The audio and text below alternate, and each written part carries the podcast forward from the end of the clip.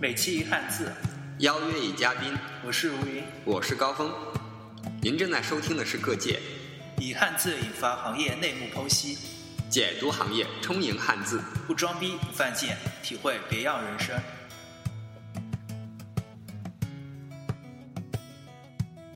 审计分为哪三种类型？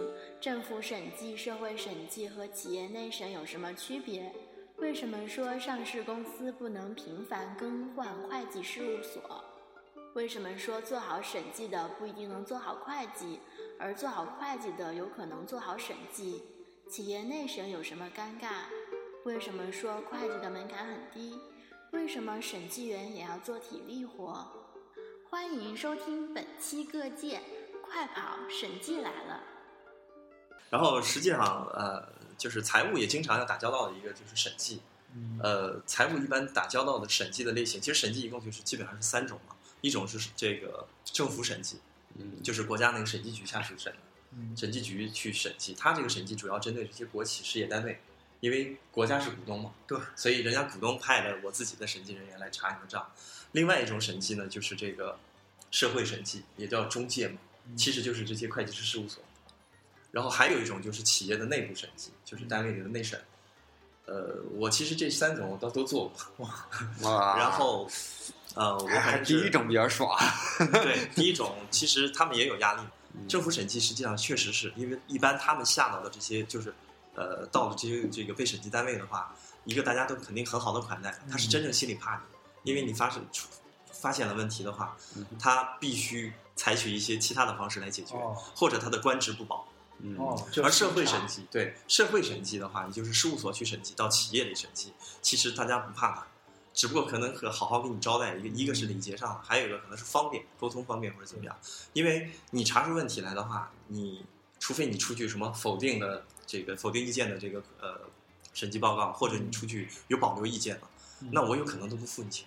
嗯，当然这个前提是不是上市公司啊？上市公司的这些事务所，它是需要一定要好好协商，因为你频繁的你去更换这会计事务所，你必须在年报里，你是要去声明的，你要有有公告的。因为频繁的换会计师事务所，就说明你的账肯定有问题。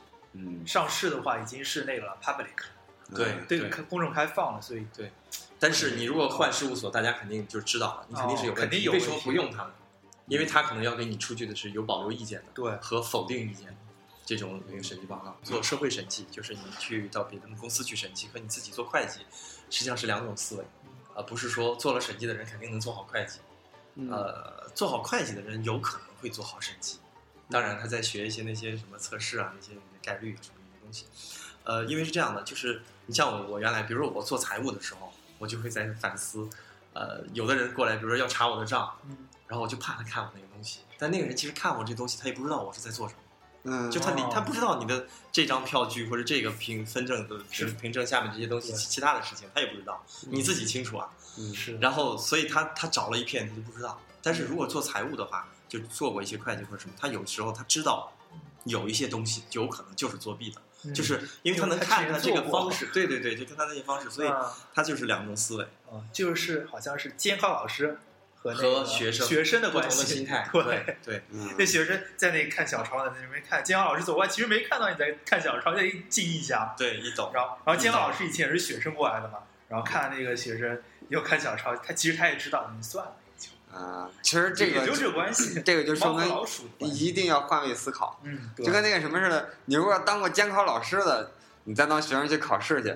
啊，那作弊手法就很高了，就很厉害。你要是说经常考试那个，你去当监考老师去，哎，能逮的就很多。说到监考老师，我突然间想起看了一个段子，就这几天在网上看的。啊，这几天也就期末了。没有说为什么喧闹的教室突然安静下来？啊，为什么在玩手机的同学把手机迅速的收起？为什么在打闹的同学立刻回到了座位？嗯，请看。班主任怎么在在？对不起，对不起，我定了。怎么？请看今天的各界，班主任在后窗出现的时候，对，班主任过来了。哎呀，不是有好多嘛？最近的，就是说你你是不是曾经也有过这种，就是班班主任趴在那个前窗或者后窗偷看的啊，监督大家啊。这时候如果大家突然安静了，一定要注意一下。注意。而企业内审实际上是好多公司都有的这么一个部门，嗯呃，然后做内审，我感觉它实际上就是它是作为企业内部的一员嘛，嗯它第一个是要跟公司就是这些人员其实是要搞好一定的关系，因为你下去审计的时候，你没有戴什么乌纱帽，其实对，对，其实它的作用主要是一个呢，就是看公司的这个内部的这些业务流程有没有什么疏漏的地方对，它帮你去修改、去完善。然后另外一个呢，就是呃，本身就是制定制度的人。嗯还有一项呢，就是要看这个制度是否真正的执行。有很多的公司，如果你制度做得再好，大家都没有真的去按照它执行的话，那就白做了。对，嗯对，其实内审人员，我觉得相对来说的话，责任会少一些。呃那当然就进化给那个制度做。对，但是有的时候其实也也也也比较矛盾，因为在公司里面，你去或多或少一开始的时候嗯刚有内审部门，你会审出很多的问题，因为大家可能都没有之前因为没有这个部门，也没有这个去想怎么去好好执行嘛，可能会存在的一些问题。但是你审了几年之后，嗯，呃，你就还审出来问题一堆问题的话，老板会在想，我白养你了，对，你都五年了，为什么我的内控还没有这么好？就但是你又没审出问题，老板有的老板可能会通情达理，觉得嗯。对的，因为我们已经控制的很好，对。我必须留着这个部门，必须重视它，因为它会保证我以后还这么好。对，但有一种老板就会在想，我要你干什么？对，你又没问题，就是我现在都没有问题了，你都审不出问题来，说明我我不需要你了。是夹缝里的行业啊，对对，你审的太好也不行，审的太差也所以我想起小小沈阳那台词儿来了，啊就是那个赵本山点菜的时候嗯，点菜后来点了后来小沈阳都不明白，说那个这到底是有还是没有啊？啊，所以这个是有啊还是对？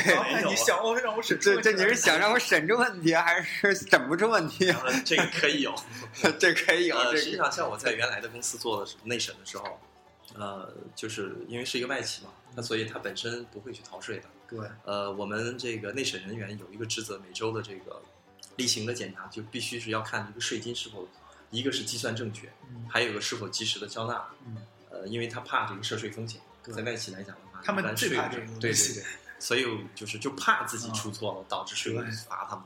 嗯他是在外国被吓怕了，其实这样的话，税务人就是财务人员好做，嗯因为不涉及到税，只是涉及到这些核算，交？对和分析的话，这些东西是对自己来讲没有什么太多的那个就是税上的就对，所以就只要数学学得好就行，不用政治学得好但是会计很多的是文科生，啊。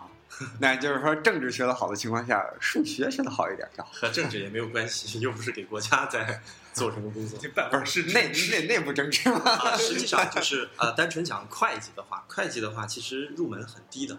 嗯。呃，在过去的时候，这些老会计可能都有小学毕业的，哦。就加减乘除都不是平方。他跟着他师傅。算盘，对。对，打算盘，他跟着他师傅，然后因为会计这个有个同等式嘛，就是这个资产等于负债加所有者权益，然后还有一句口诀就是有借必有贷，借借贷必相等，这个都无所谓了，他就是约定俗成。你只要把这点东西学会了，然后你比如在这个企业，它有些会计分录就是固定的，呃，你只要这些东西记得住的话，你肯定再加上细心，嗯。别一下把数给写颠倒了，啊，小数点多个点错了零什么的，哎，对对对，啊两万多一点，两万多一点，结果是两千啊，别给做成那种了。然后你这样的话，你就能出具老板所要的最基础的这个表，嗯，就是资产负债表也好，利润表也好，包括现在的其实有一些现金流量表，但是它也有高层次的，呃，财务分析这些东西，或者是你有些预测的，对，精算师是统计的，哦，呃，和会计和财务没有关系，对对。哦一般这个金融企业是要的嘛，保险企业是要算的这种。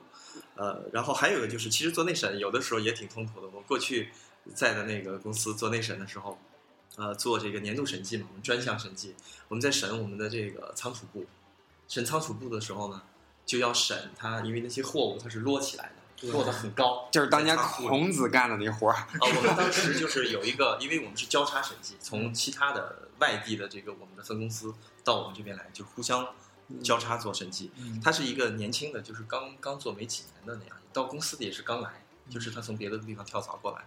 他做完的时候，我就记得当时我们那个审计经理就问他说：“你全盘点完了吗？”全盘点完了。嗯他说：“都有，都有，这数是对的。嗯”他说：“你拿梯子上去看了然后没有没没？”有，他说：“你怎么知道它里面有没有可能是空的？哦，他垒了一个形状。”对垒了一个，哦你必须要那其实还是个小女孩儿，就逼着他，你必须给我搭着梯子上去给我看好。哎，确实没有，否则的话，你这张存货的报表，我就是你的审计结论，我不信。哇塞，那中间要是空出来，那怎么办？中间你就是要爬到顶上，所以爬到顶上往下看呢。你要确认所有的东西是东西啊。当然，你箱子里要没有东西都摞起来，他也没有办法，他抽检，他只能抽测。哎呀，就是这个是负责任的一个表现。其实他为什么要这样去做呢？是之前确实有发生有这这样的事情，这些库管或者什么把东西拿跑。天下粮仓，哎，对对对，确实是吧？里面有鼠啊，天天下粮，这个什么夹夹心巧克力是吧？啊，夹夹酒心糖，但是它里面 没有酒心儿，只有外面的那一层的那个糖，这就难办了。对。为什么说财务人员压力很大？审计是如何与税务打交道的？为什么说数据透视表对财务来说很重要？电算化是如何影响会计行业的？与税务专员维护好关系，为什么说是必要的？为什么说增值税发票相当于一个特大面值的货币？为什么大额现金支付很难被财务系统认可？个人抵税制度有什么意义？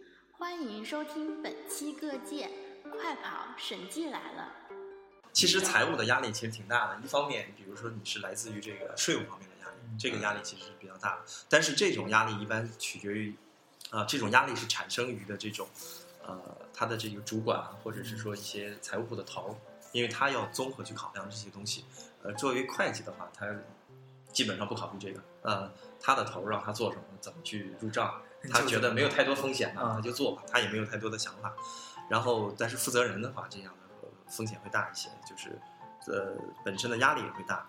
另外一个，其实财务人员还有就是他需要跟税务人员打交道。呃，会计可能有的时候去，呃，去买一个发票啊，或者怎么样的，他这是简单的打交道。呃，就是作为负责人的话，那有可能是要跟税务去沟通关系，因为本身在咱们中国这个社会的这个环境下，关系，对对对，有关系就没关系，有办没关系的话，就有关系会好办。当然，你没关系，有可能你也能办成，啊，只不过你有可能。时效上会影响，没没关系的，可以装孙子嘛。所以其实财务就是说到前面的话题，他不是一天天就好像很冷冰冰，或者整整天是管大家，他有他自己的压力，还有的压力就是出具这些财务数据、财务报表，老板可能有时候着急要，然后有的时候呢，可能就呃不同的这个缩影条件让你出具一些报表，当然这个可能是通过一些会计系统。啊，就是这个电算化的系统，或者你通过一些透视表啊什么之类的都能来做。如果说呃咱们的听众里面有真正做财务的人员，或者是做会计也好的啊，呃反正是如果你们没有用这个数据透视表，就那个 Excel 的这个数据透视表，我就建议你们一定要学一下，因为这个表格对财务人员来说是太重要了。嗯，呃，我之前以后那个计算机行业也会把那个。会计这部分的活最难的活也可以交给他们来做，真是这样的。我我曾经待过的一个公司的话，我们财务其实相对来说核算的压力比较小。我们那个公司它是就是纳斯达克上市的，它要按美国会计准则去做这个呃本身的这个收入啊、成本啊、利润。这叫什么？但是会计电算化是那意思吧？电算化，呃嗯也算吧，一个财务系统。然后我们那个公司实际上因为这些。拆分的话都是按的这个合同来拆分，权责发生制。呃，要按我们来拆分的话，因为那个公司它的合同太多，它的营业额也比较大。然后我们就是那个公司的 IT 部特别强，专门就是有几个人研发一个是要去做这个我们这个财务软件的接口的一个东西。然后他们会主要你把这个就是这个合同那个部门的人把就是有专门有个数据部输入数据部的人是把合同输入，然后当然有人去呃给他看。审核一下对不对？之之后呢，这个系统会给它拆分，嗯，然后它自动会导出一个大凭证，这张凭证会好几十页，因为特别多的这个项目嘛，特别多行，之后它就导到我们真正的财务系统里，嗯，这个就作为是这个美国会计准则下的收入和成本，然后我们财务人员再把里面本身就有的这些费用放进去之后，我们的报表自动就出来了，嗯，就是财务的人员可能更多的是些分析的功能。对，他去用一些数据、一些缩影去分析，因为计算机现在还不能达到分析这个，对对对，只能数据整理归纳。对，就看完数据之后，好一拍脑门儿再干点啥，就那意思是吧？然后计算机不好拍脑门儿对，还有个财务人员，我刚才讲的说，跟税务搞好关系，这可能就是有一些呃太太细碎的东西了。嗯呃，像我们过去有一个公司是新建的，当时的这个会计去找这个专管员的时候，专管员就不搭理他，因为人家太忙了可能。啊然后他问个什么东西，人家就说这东西应该你知道，你问我干什么？其实是税务上的事情。对，呃，后来的话可能也就有过沟通，然后有有过互动了吧，哦两个人。所以之后呢，见到他就对这个中国的事情你懂的，嗯见到他就可以笑脸相迎了。嗯实际上就是一些，他们其实有好多的东西都是一些细碎上的事情来故意的可能为难你一下，因为每个月吧，就是需要有一个报税的单子，嗯这个单子上面盖了一个红章，是税务的章，所以你不能自己去打印或者什么，必须从他那拿。嗯最开始的时候，我们的这个会计去拿的时候，他就给他三张，或者两张，说你用完了再来拿。他那儿一摞，嗯就是印刷好的那个东西，没有什么太重要性的东西，空白的表。当他熟悉了之后，他再跟他要的时候，一本儿就给他。嗯 就是就是就是这样的。其实，所以有的时候你还是需要跟他去维护好关系，否则你可能有些事情会做的比较麻烦。嗯然后，对于财务的负责人的话，或者是说在低一级等级的，就是那个职位上在低一级的，去跟税务搞好关系的目的呢，他可能是要跟这个，因为专管的这些税务所啊、什么所长什么搞，就是把关系给维护上去。因为这样的话，呃，不一定是去做其他的事情，就是要让你了解我们公司，去相信我们的公司。对，这样之后，我去跟你，比如说我要申请发票增量了，嗯或者是其他的事情，因为有信任的基础，对，所以它相对来说它审批的就快，因为它尤其现在的这个就是增值税的这个发票，应该增值后增值税发票，增值税发票其实就相当于一个特大面值的钱。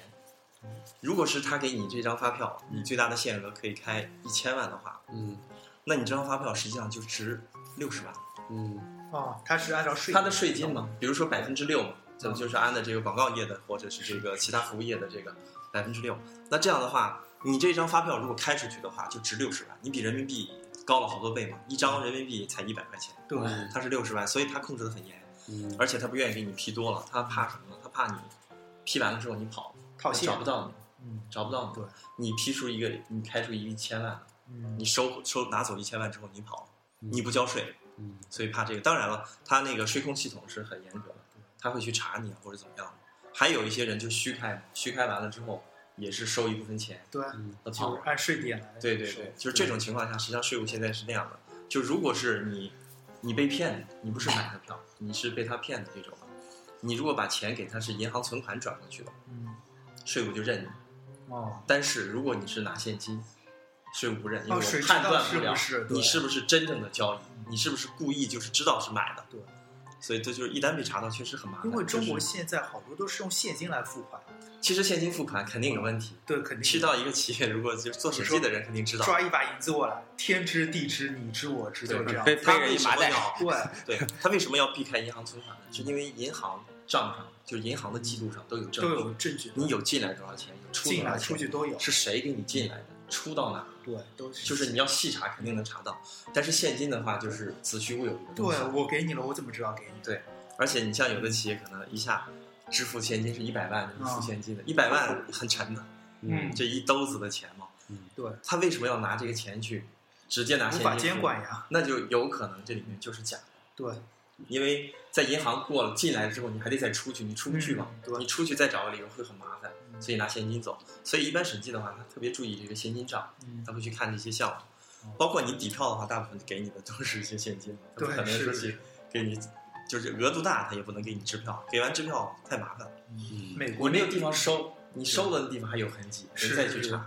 美国那边就是超过一千美元的那个记录是要往上报的，对，国家其实咱们中国最早的时候，这个出纳的这个就是财务上规定嘛，一般是一千块钱以下的是现金，一千以上的必须用支票。走账但。是现在已经不是这个规定了，它多了嘛，因为现在有的时候这个钱可能一千块钱不当太太太多的钱，所以它就货币贬值了但是美国那边是，如果一千块钱现金的话，一定要上报给国家，嗯他们我让让他们去知道知道这事儿，不然是违法。哦，我我我想起之前的时候，中国某某企业来，某企业那个什么，被那个税税务哈罚了两千块钱，结果那那老总说，哎，好机会，说不是罚两千块钱吗？啊我一次去交五百，我要去四次，我为啥要去四次？我就为了跟专管员混个脸熟。那还不如直接跟专管员互动一下多好。直直接给他那个过钱就行。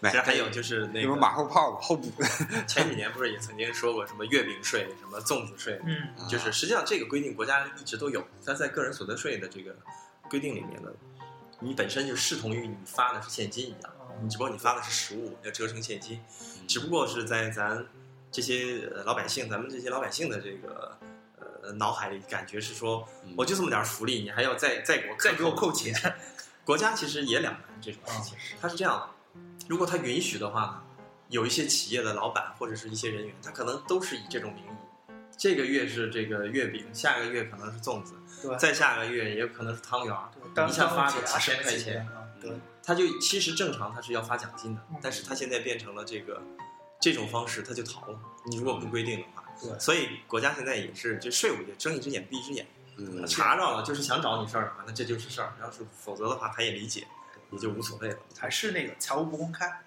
对，那还有就是国家的这个税，它的税制设置的确实还有问题。啊，就是它漏洞多多。对比一个是说漏洞，那个体积小一点的可以钻过去，体积大的卡住了。啊，体积大撞过去，把它撞飞不就行？那那撞撞不飞卡那儿了，哪有那么大敢能撞飞的？有啊，那个国其实直接对改。就对这些事情的话，其实最好的方式就是推进这个综合个人税、个人所得税或者税法的一个改进。但是这个呃可能是一个巨大的任务，因为国家要测算嘛，它有好多的东西。其实包括国外的话，就是夫妻的他的这个成本都可以合到一起，然后去算税啊或者什么的。就所以出现了以，家庭为单位，对对对，它可以去做，包括贷款的这些钱。其实国咱中国的话，说贷款可以抵税的这一呼声已经很多年了，但是一直也没有去有进一步的消息说听到的。嗯，其实如果那样做的话，就是尽量的就合理，因为我买房子也是我一项支出，肯定是对我拿税后的钱来去付这个贷款的话，那我就其实亏大了，税交的更多。对对，嗯就个人抵税制度还没出来，嗯，对，就是现在还没到什么齐全的时间。实际上有很多公司的老板，他交的税很少，嗯，因为他可以用好多的票据或者其他的方式。啊房租当然他要符合税法的规定的这些房租，他才能进去。他有很多种方式，他可以直接就是一般就是开票的时候说你开单位还是开开个人，对对对呃开单位，他把他的自己的个人的消费就是放在公司里面了嘛，所以他也不需要交税。对但是真正的像我们这些工薪阶层，反倒是钱不多，但是税税交的多真正的税负在我们身上。对，对，就是因为人多嘛，这个嗯整体的数额其实也不少。所以所以干嘛就现在。呃，不不大不小那样什么，就顶个公司壳儿那种，是那意思吧？那也不一定，他有的顶着公司壳有他自己其他的目的可能。什么是小规模纳税人？什么是一般纳税人？他们有什么区别？一个公司拆分成若干小公司有什么意义？企业老板有什么样的压力？某些公司是如何千辛万苦来逃税的？为什么真正赚钱的公司不会选择上市？捐款抵税有什么作用？财务人员要遵守什么样的原则？欢迎收听本期各界快跑，审计来了。有些公司是这样的，就是现在来讲，我忘记这个标准了啊。就是这一个公司，如果是说你小规模纳税人，你一年销售这个货物或者你的这个开票，开发票的数量超过五百万的话，你就要变成一般纳税人。嗯，它这个区别是什么呢？一般纳税人，你比如说税金就变成百分之六或者百分之十七，哦，嗯而小规模是三，嗯这样差异就大了。因为有的企业它拿不到进项税票，就是它付出的购买的这些东西啊，付出的这些东西，别人开回来的不是增值税票，或不给他票，小公司，嗯所以他就更亏了。对他税金却反倒销售东西的时候税金变成了十七，对，而拿东西的时候就等于没有税金，就是没有税金可以抵的。嗯所以好多的公司是这样的，他开了三个公司，你比如说他预计他明年他可能一共会有一千四百万的收入，他开成三个公司，每个公司都是四百多万，因为他是连续算十二个月，不一定是一年啊，就是十二个月中间你只要够了五百万或者几百万，就要变成一般纳税人。他这样他是拆了嘛，嗯。可以分散了，每一个公司都是四四百来万，都是这样的话，我下一年还是百分之三，都是三个点，对，我是税金还低，嗯，所以就是也是你刚才讲有开好几个公司的目的，以他就是为了说不要变成一般纳税人，对他没利。但是有一些公司是变成一般纳税人对他有利的，嗯这就是不同的情况，就是就区别对待，就因为一般纳税人就国家给的政那个补贴多了，不是这个是没有关系，政策上只是说税率上的，它这个可以抵税，小规模纳税人是不能抵的。可能有些事情小规模纳税人做不了。呃，也不是小规模纳税人，就是说你的总体的业务量小，嗯然后呢，呃，所以我收你的这个增值税低，哦但是你取得的这些货物也好，这这些东西的这些发票里面呢就不能让你抵税金，哦而一般纳税人是可以继续抵税金的。嗯你十七交了税，啊你买东西的那十七你就可以抵了。哦懂对，那就说明阶梯电进进项票多的把那个适合做成一般纳税人，进项票少吧您就甭做了，哎或者 拿不到。拿不到进项税票，对对对就是拿不到增值税就可以专用发票，发票。对，嗯你就还是尽量是那样去做就好了。嗯，其实企业老板压力也很大，只不过我们可能是呃一天天是体会不到他的这些呃那个那个。其实前几天微博上有一个帖子，说是你要体会你老板的辛苦啊，还是什么之类的。他就是讲什么，其实老板很多的老板都是有焦虑的，这个失眠、嗯。压力大，因为企业就包括我们公司老板也是讲，他说你们都可以辞职，我不能辞，就是你们今天说了，那我们老板辞职了，老板辞职了，那你们干吧。他的意思就是说你们今天说，哎呀，小伙伴，我工作太累了。嗯，啊，所以我要辞职了。明天又说，哎呀，我这个跟上司我合不起来，我不想再继续努力了，我也辞职了。就好多的理由，但是老板是辞不了，辞完了这公司怎么办？散了。对，当然他也本身也有他自己的收益啊，嗯但确实是这样，就相互体谅嘛。有一些老板可能不错，有一些老板确实也嗯。啊罄竹难书这些罪行。嗨，中国坏老板还少吗。然后说到一些财务人员的压力，嗯。其实有一些公司，他这个财务再去做，按照老板的要求，他去做去作弊，其实所谓的偷税，他们实际上什么东西也没有，他连说是拿一个东西来顶替的东西都没有，他所有的东西都改，他连银行的对账单都改，哇，就这个风险其实比较大。嗯因为我前几天正好也看过有这么一个人写了一个帖子嘛，他就是在经历到那种公司要上市之前呢，嗯，他们到银行就是他们的这个事务所，觉得怀疑因为过去的银行的对账单直接是让他们到银行去盖的，对，或者寄过去嘛。但是这一次告诉他们，我必须跟着你到银行去盖，嗯他们也没办法，必须领着他去了。去了之后呢，就让他等在外面，让他能看到他在跟银行的人在交流，嗯去盖章。呃，盖不盖章这个可能不一定能看到，然后就在等。他说他们是这样的，把银行的主任什么叫出来之后，故意假装说了些其他的事情，然后在支开这个人之后，他们自己从兜里掏出来假自己刻的银行的章去盖上去了，再出来，而事务所的人就没有一直跟着。嗯，啊，他要有我说的那个审计经理的那个职责，你爬到梯子顶上去看到了吗？嗯亲眼看到了他要有这个精神的话，这就没事儿。但是他没有没有进去，然后他们就把这个是提心吊胆。那会计说出来了都浑身是汗，因为还不能让银行的人看到对他要盖了个章在那抠抠盖。一下。对，但是所以就是那张应该能鉴别出来是假的。呃，有的时候你怎么去鉴别？是过去的时候，这个章有的时候说所谓的防伪，嗯，上面有一些横条对，或者是那个字是不一样。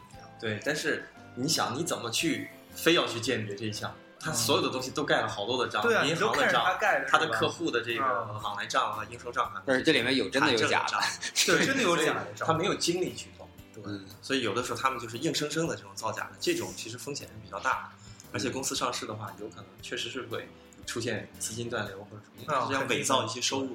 因为上市公司当然是要收入一定要达到这个利润标准高才行。才可以嗯。对，其实有时候上市公司的这个说所谓的作弊都好一点的是它，它虚增的是收入，嗯虚减的成本，它它不发愁那种，它要去买票，它不用买票，对，它只是说想着怎么能把我的收入让你感觉是合理的增加了。嗯，但是小企业是为了偷税，这个上市公司是为了税多交的。可可怜的可怜的股民们啊，真是股怜民确实是什么也不知道，对，那股民们一定要记住一点，就真正啊好的那个公司，就是闷头大发财那公司，人家不上市，人家偷偷的回去数钱去了。凡是上市那个，你自个儿想想吧，都是捞票走的。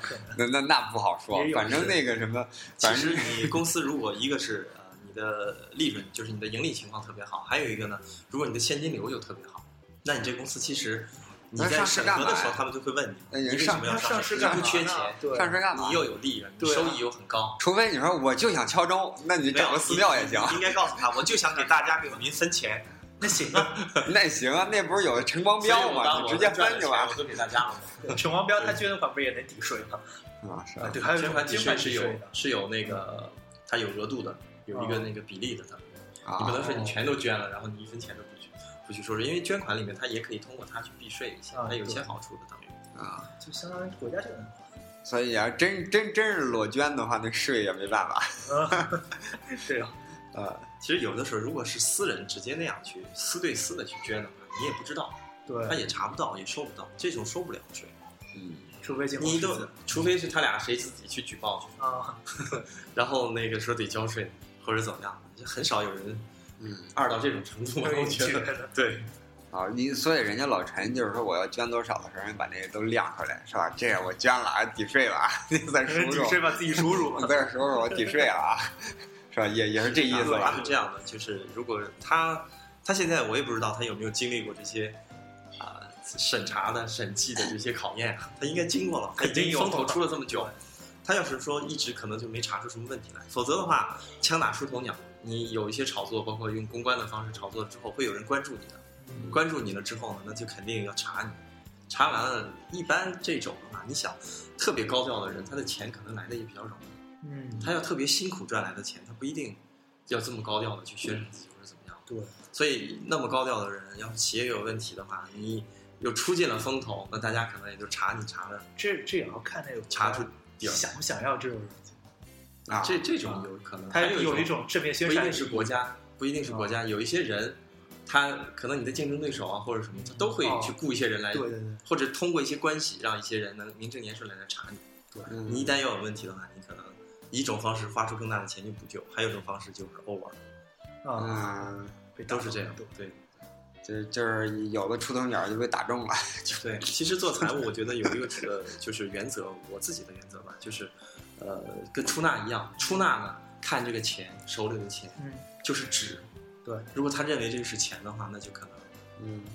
就就就就有可能会发生问题了，他有可能要贪或者怎么样，他就就只能当白纸，就像包括银行的那些柜员、那些会计、数钱的人。数钱的人，对的，那些出纳，银行的出纳数钱的人，不是他的钱数的，对。那那出纳练功纸都做的跟钱似的，就告诉你这个 还有是劫匪练了一堆练功纸走的，就是点钞券嘛，那啊个练功的那个点钞权嗯，啊。那是然后假的钱。对，然后但是银行公布的是我们被劫了多少，哦，内部被的。开玩笑的，开玩笑的，然后我觉得其实作为财务人员的话，一个呢就是呃尽量的，如果能在这个税法或者是说呃会计准则啊之类的这个框架下，你能去帮公司去呃筹划好一些税金，当然需要做。如果是违法的事情，我觉得这个是坚决不能做，不能碰，这是红线了。还有一个呢，就是一定不要想着说是通过自己的这些工作上的这个职能也好，还是权责也这个权利也好，为自己去在公司里去做一些弊，给自己取得一些这个收益。因为你是做得好的话，你让老板来真正的分配给你，而不是要用这种方式，因为这种方式毕竟最终还是会被查出来的。所以对，就是作为一个这个财务人员的话，一定要有这个红线，自己的底线，这一定要坚持。不然出雷了，是吧？对，那一辈子你其实尤其做财务的，如果你有污点的话，一辈子做不了，没有人敢用你的。嗯，而且现在这个一般来做一些背景调查或者什么，会查的很细的，就不要去做那些事情。反正对谁都没好处。对那像当年那个朱呃朱总理题词的那个，就不做假账那个，还是 国家会计学院的那个是是吧他提这个给他们提的那个词，嗯但就是对于财务来说，说一点都不做的话，我觉得很难，嗯因为老板都会有一些需求。就即便上市公司的话，它的假账不一定是少交税，多交税那也是假的，嗯其实不一定说是对对对，脱胶也假。对对对，但是都是为了他们的目的，为了一个目标。你要一虚报收入，肯定得多交税嘛，对，是吧？虚报收入得多交税，所以就有了这种情况下的话，就所谓的负负负得正，有的呃少报，有的多报，哎得打平了，那说明国家统计还是还是相当有水平了。会计适合什么样的人去做？年末的时候，会计的压力有多大？会计在月初月末的职责是什么？会计需要考什么样的证？为什么说会计证只是个敲门砖？为什么说会计是随意做加减法的人，而审计是帮会计调账的人？欢迎收听本期各界快跑，审计来了。作为从说这个职业的建议，我觉得如果是一个呃，你可能对这个自己要求的不是太高，就不是这种要求的太高，对你未来可能你期待的回报不是特别高，想要一个稳定的工作，呃，那你就是去做一个会计，还是比较适合的，尤其适合一些女孩子。嗯，当然了，这是要提高效率，要不然会计是经常加班的，哦，因为尤其是在这个过年过节年末的时候，年末年要放假的时候，对，因为老板都是着急要数嘛，就正好碰到那个时间，所以呃，日常工作没做好，或者是公司数据量太大的话，那还要有一个建，就是要自己还要有一个审核过程，或者你分摊在平时。但是有的时候确实不可避免要有加班。月初呃月末，对啊，月末要整理账，月初要出这个报表，对对，出各种各样的报表嗯，还有一些报税啊什么这些东西。那月中还是蛮那个什么蛮悠闲的。月中要报销，好多东西也要报销查。当然了，工作量不一定嘛，这个东西都不一定。然后呃做出纳，反正是一般呃女孩儿做的多。呃，其他的实际上财务等于，呃，像考证的话，我的建议就是顶多是考一个，呃，就是中级的会计师，呃，再考一个注册会计师，就是 CPA。呃，当然你要有更多的需求，你比如想要到国外或者到外企的话，你可能 ACCA 啊、什么 CMA 之类的这些东西去考一下。否则就是单纯国内的话，应该 CPA 也就够了，就是一个敲门砖。嗯，我自己其实在想啊，我考完了 CPA 之后，可能那些东西有些用不到的，嗯我就考完了当场可能就还给考卷儿那老师了。现在中国在这就考没有流差。试都是这对你就是真正你要用的时候，我可能再去网上搜一些资料，我自己再、嗯再去再看看一眼，可能就想起来了。但起码大海是以手里有砖头的人了，那个大伙儿小心。这没有用，其实。然后他就是敲门砖嘛，让大家可能硬性的有这些硬性条件，必须是这个嗯，人家才可能找你来面试啊，或者怎么样，就是这样的一个作用。当然也有你通过他的学习，你可能长一些知识，因为毕竟有这些知识，你可能在自己过去上大学的时候，你可能没有真正的去遇到，或者他有些东西在变改变嘛。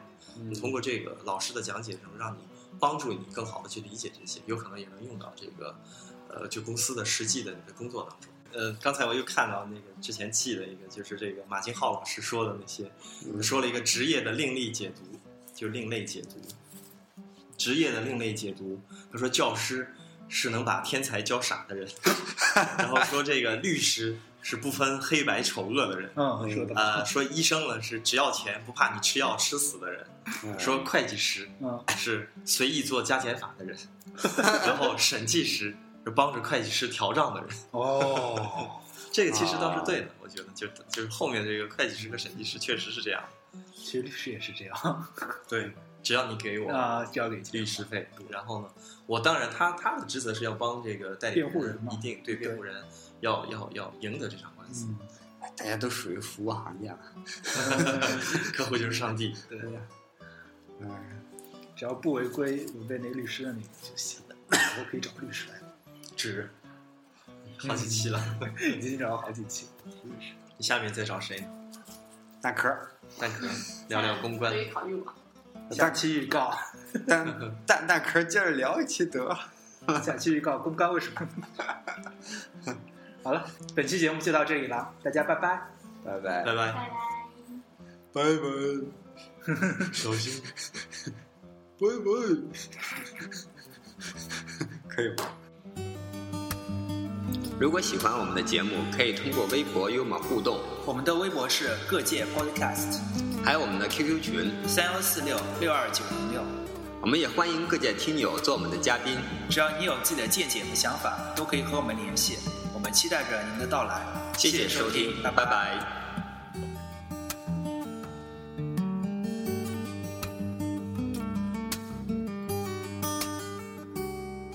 那我我刚才有没有说什么过分的？没呀，暂时没有，只是你最后说的那笑话你没听清，知道你什么意思？你在那坐窗台上看书，老师一下发现了，不是那个，不是往这里面录的，这这咱们聊天聊着玩儿了，这不是录节目的。就是说 那跟高峰跟跟突然间从二楼的窗台跳下？跟主题没关系，不是请看本期的《走进科学》。对，把那人是一楼请看看本期的歌姬一楼平房嘛，在那个跳地下室窗台旁边儿，然后那个啊，看着看着小说，然后就听班主任在那窗外，高峰把那书拿过来，然后也能大家都知道班主递过去了，任大伙都知道那班就被罚站了。也没罚站吧，反正那书本要了就是，甭提这事儿了。基本上每个每个学校里面，每个班级里面都有一个望风的。不是不是啊对对有啊，对，还有就那时候是那个什么，正好赶上世界杯的时候，那赶上世界杯的时候那什么嘛，就是也也是快高考了，那人都拿着那个耳机那线插那个那呃袖子里面，哦，然后把那把耳朵就是 做是在的那个捂捂捂在，就是用手捂捂着耳朵，就那样，然后一一一个耳朵听那个，在听我基本上有两个耳朵。在在听那个实在听那个实况嘛，然后那个呃上上晚自习的时候都特安静。好，然后对，就就听着我这教室里面吼，因为大伙儿一块儿在低低的自个儿喊一声好，那 那没没事儿，就怕好多人一块儿喊。吼，然后我什么情况？你们你知道吗？像那种，你说像我这像我这种特老实的，不是球迷的这种，在那看看着说的，就听周围吼，然后我操，干嘛要起义是吗？就是其实看球的，听球的。那种 要起义是吧？那种那个